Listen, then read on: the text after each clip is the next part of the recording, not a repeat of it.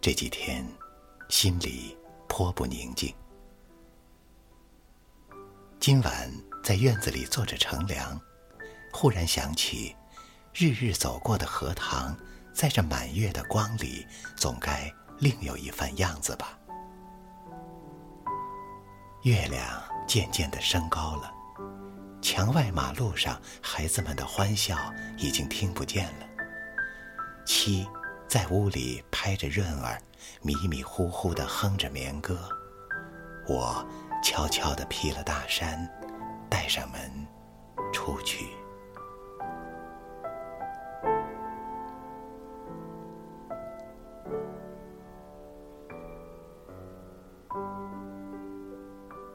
沿着荷塘，是一条曲折的小梅泄路。这是一条幽僻的路，白天也少人走，夜晚更加寂寞。荷塘四面长着许多树，蓊蓊郁郁的。路的一旁是些杨柳和一些不知道名字的树。没有月光的晚上，这路上阴森森的，有些怕人。今晚却很好，虽然月光也还是淡淡的。路上只我一个人，背着手踱着。这一片天地好像是我的，我也像超出了平常的自己，到了另一世界里。我爱热闹，也爱冷静；爱群居，也爱独处。像今晚上，一个人在这苍茫的月下，什么都可以想，什么都可以不想，便觉是个自由的人。白天里一定要做的事，一定要说的话，现在都可不理。这是独处的妙处，我且受用这无边的荷香月色好了。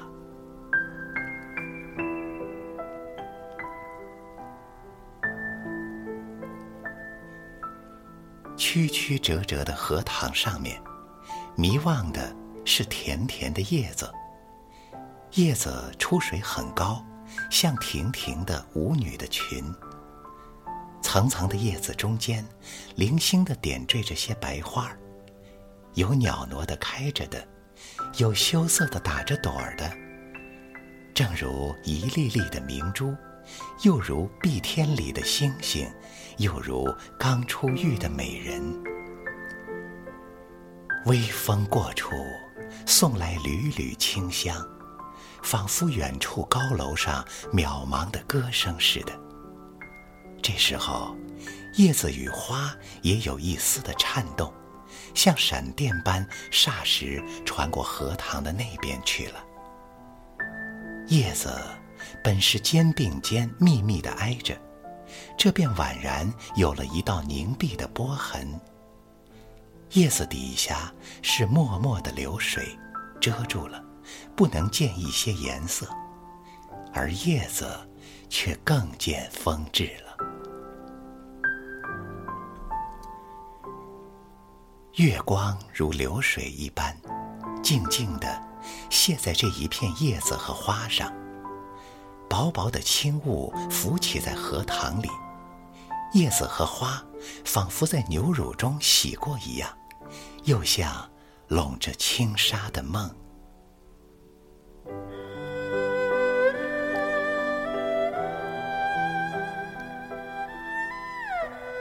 虽然是满月，天上却有一层淡淡的云，所以不能朗照。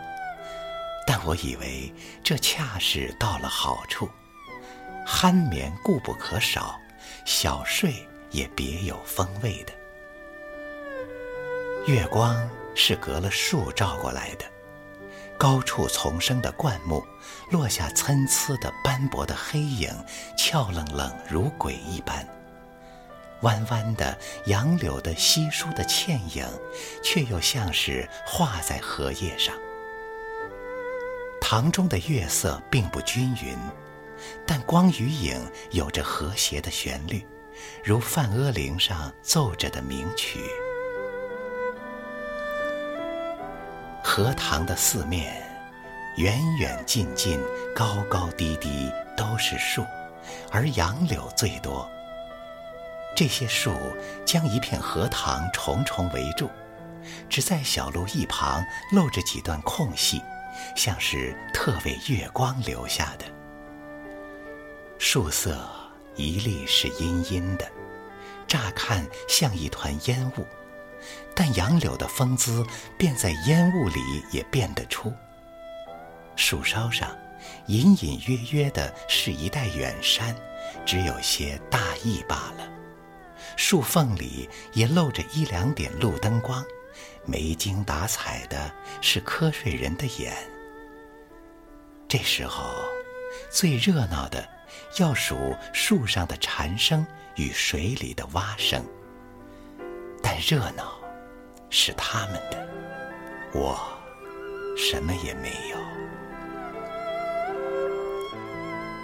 忽然想起采莲的事情来了。采莲是江南的旧俗，似乎很早就有，而六朝时为盛。从诗歌里可以约略知道，采莲的是少年的女子。他们是荡着小船，唱着艳歌去的。采莲人不用说很多，还有看采莲的人。那是一个热闹的季节，也是一个风流的季节。梁元帝《采莲赋》里说得好：“于是妖童怨女荡舟心许，一首徐回兼传语悲。照将移而早挂。”船欲动而平开，而其纤腰束素，千岩固步。夏始春余，叶嫩花初，恐沾裳而浅笑，为轻船而敛居。可见当时西游的光景了。这真是有趣的事，可惜我们现在早已无福消受了。于是，又记起《西洲曲》里的句子：“采莲南塘秋，莲花过人头。低头弄莲子，莲子清如水。”今晚若有采莲人，这儿的莲花也算得过人头了，只不见一些流水的影子是不行的。这令我。到底惦着江南了。